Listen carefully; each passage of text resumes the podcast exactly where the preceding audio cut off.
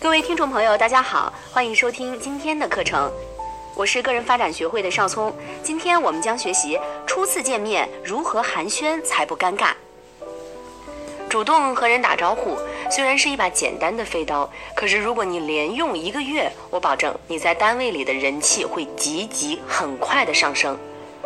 主动打招呼所传达出来的信息呢，是我眼里有你。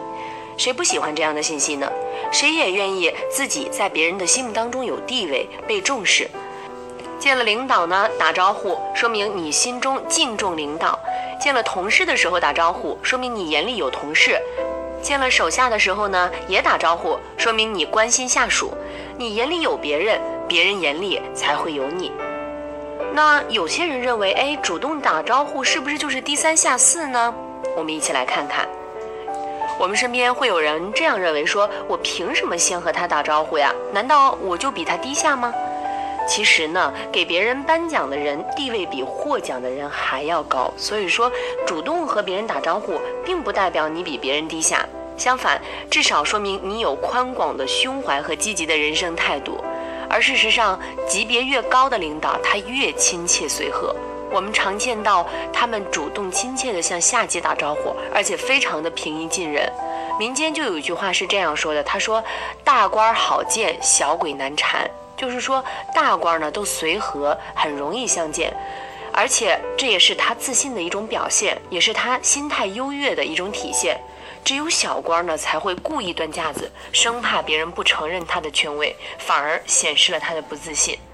我们每个人都希望自己不断的进步成长，那么就应该表现出来相应的自信来。从今天开始呢，见到单位的领导要主动打招呼，你好，张总；见到同事也要响亮的问候，比如说你好，张三。还有主动打招呼，其实也是一种职位升迁的通道。热情主动的去打招呼，不仅会为别人带来快乐，自己也能够神清气爽。你可以试一试，在你和别人打了招呼之后呢，这一天都有一个好心情。同时呢，他还会为我们创造一个良好的工作环境，领导会赏识你，同事也很喜欢你。那在这样的环境当中工作，自然就会有良好的发展。例如，就有两个年轻人同时进入了单位，一个已经升为了部门经理，而另一个还是普通的办事员。那仔细观察，你就会发现，前者见到领导和同事。他都会去热情主动的打招呼，给大家留下了非常好的印象。而后者呢，是见了领导就躲着走，见了同事也不理不睬的。那员工见到领导主动打招呼是为自己挣分儿，这是来自一个著名医院的刘院长所说的。他还说，当员工见到我的时候呢，如果他礼貌地对我说“院长好”，我会感觉到这个员工非常的积极向上，也会喜欢这样的员工。那如果员工见到我不打招呼，我自己倒无所谓，可我对这样的员工印象就会差那么一点点。乘电梯的时候，员工一般都手按按钮对我说“院长好”，我对这类的员工印象就比较好，都有礼貌的小伙子。如果他自己钻进去不理我，就会给我留下比较差的印象。那不主动打招呼，对领导来说没有什么，因为有太多人想方设法的去巴结他。说实话，领导并不缺少某一个员工的问候，可对员工来说影响就大了。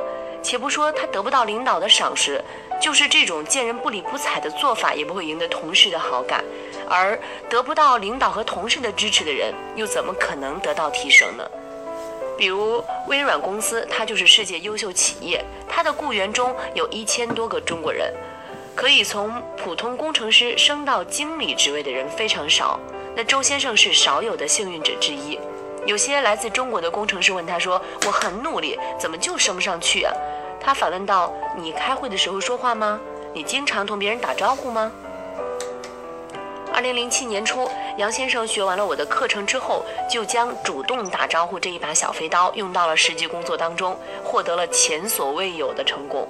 他对我说：“以前我自认为研究生毕业有学问、有能力，我行我素，没想到在公司里，领导不赏识我，同事也不理睬我，我非常的厌倦工作。”我就觉得工作起来像是受刑一样的难受。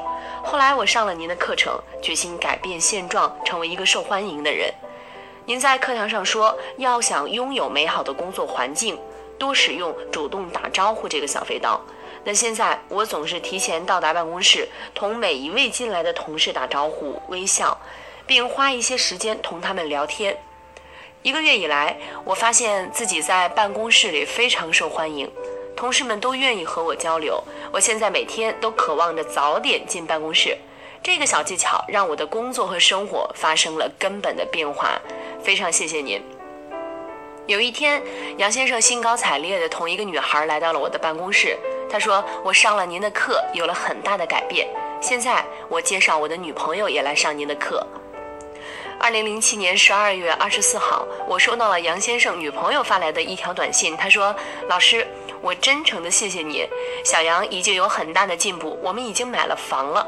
最近他要去做公司的管理工作，有时间还要再去听您的课。您是我们生活当中遇到的最好的一位导师。主动和领导打招呼，和同事打招呼，能够有效的改善你的工作环境。主动的与公司服务人员打招呼，也会赢得自己的机会。再来看这样一个事例。郑先生呢，他是某集团公司的部门经理。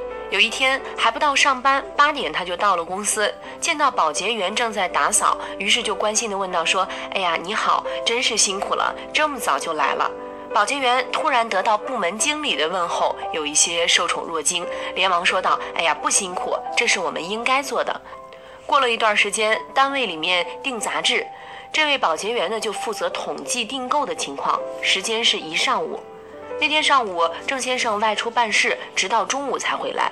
结果那位保洁员等了他一上午。郑先生不知道是订什么杂志好，保洁员就拿出其他同志订的杂志给他参考，同时提醒他说：“你可以看看《电子商务》《互联网时代》，总裁办公室都订这个杂志。恰巧他们单位的老总喜欢新事物、新观点，并且爱显示自己的超前的意识，所以开会时经常提问。”结果每次老总提的问题，郑先生几乎都能答上来。原因就是郑先生也看过那些杂志，从此老总对他刮目相看。如此看来，单位的保洁员也会为你的升迁提供帮助。那么你见到单位的保安、保洁员等等，是不是也准备主动的打一个招呼呢？中国有一句民间俗语说，叫“兔子不吃窝边草”，意思就是说，兔子知道窝边草对掩护兔窝、保证安全非常重要，所以不能破坏。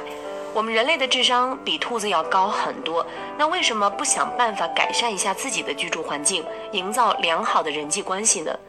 当然，从现在做起也不晚。见到邻居的时候，微微点头，主动问候，说一声你好，对方也会友善地回应你。建和谐社区当然需要和睦的邻里关系。见到小区保安的时候，也主动打招呼：“你好，今天是你值班呀？过年回家了吗？”小伙子觉得自己受到了重视，腰板挺得更直，敬礼更标准。下一次他还会主动帮你提东西。那见到小区的保洁员，主动问候说：“你好，阿姨，打扫的可真干净。”你的问候就像穿过云层的阳光，让他的心里一整天都暖洋洋的。他会把你的门前周围打扫得格外的干净。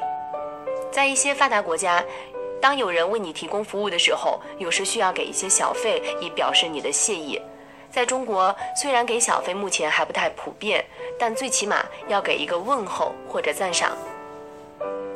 领导在位的时候，人们都是前呼后拥，他也心气高傲，即使别人见面不主动和他打招呼，他其实也并不在意。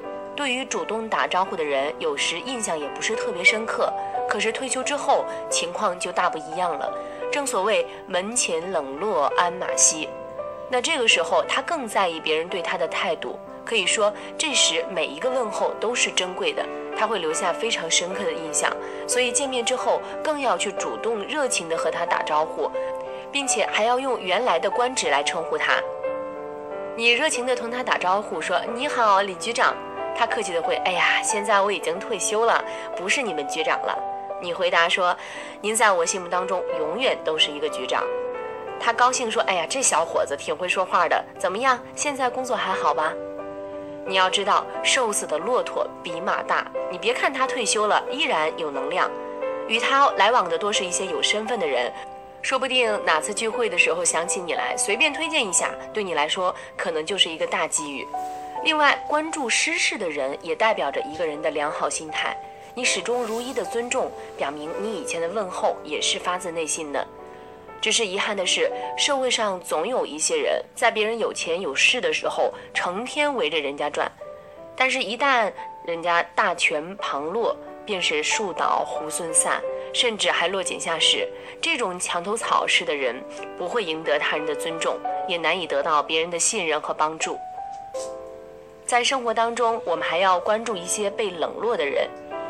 在社交的场合，那些显赫的成功人士往往是众人关注的一些中心，而一些普通的参与者则经常被冷落在一旁。这时，需要我们用关心和问候去融化那些冰冷的角落。比如在餐桌上，通常情况下，我除了赞美老总之外，还要顾及司机。我会说李师傅开车开得很好，老总也对自己的司机很满意，说李师傅跟了我五年了，车开得稳当。所以我特别派他去接您。此时我再对司机说：“给王总开车是不是很开心啊？”司机认真的说：“可不是嘛，我跟王总学到了很多东西。”接下来的话题又说到了老总，交谈一直在愉快的氛围当中进行。其实赞美一个人的手下也是对他的赞赏，强将手下无弱兵嘛。有些人只知道赞美巴结领导，却对他的手下视而不见。那些遭受冷落的下属，说不定什么时候给你一句谗言，就可能坏了你的大事呢。朋友或者同学聚会，大家往往容易众星捧月的与成功者交谈，甚至餐桌上的主题也是围绕着成功者进行的。那这个时候，你也应该关心在角落里默默无语的人，他更需要关心，也需要问候。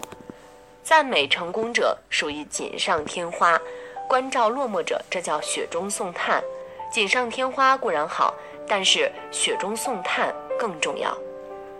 这就是本期的第四把小飞刀，学会主动和人打招呼。下下一期的节目当中，我们再见。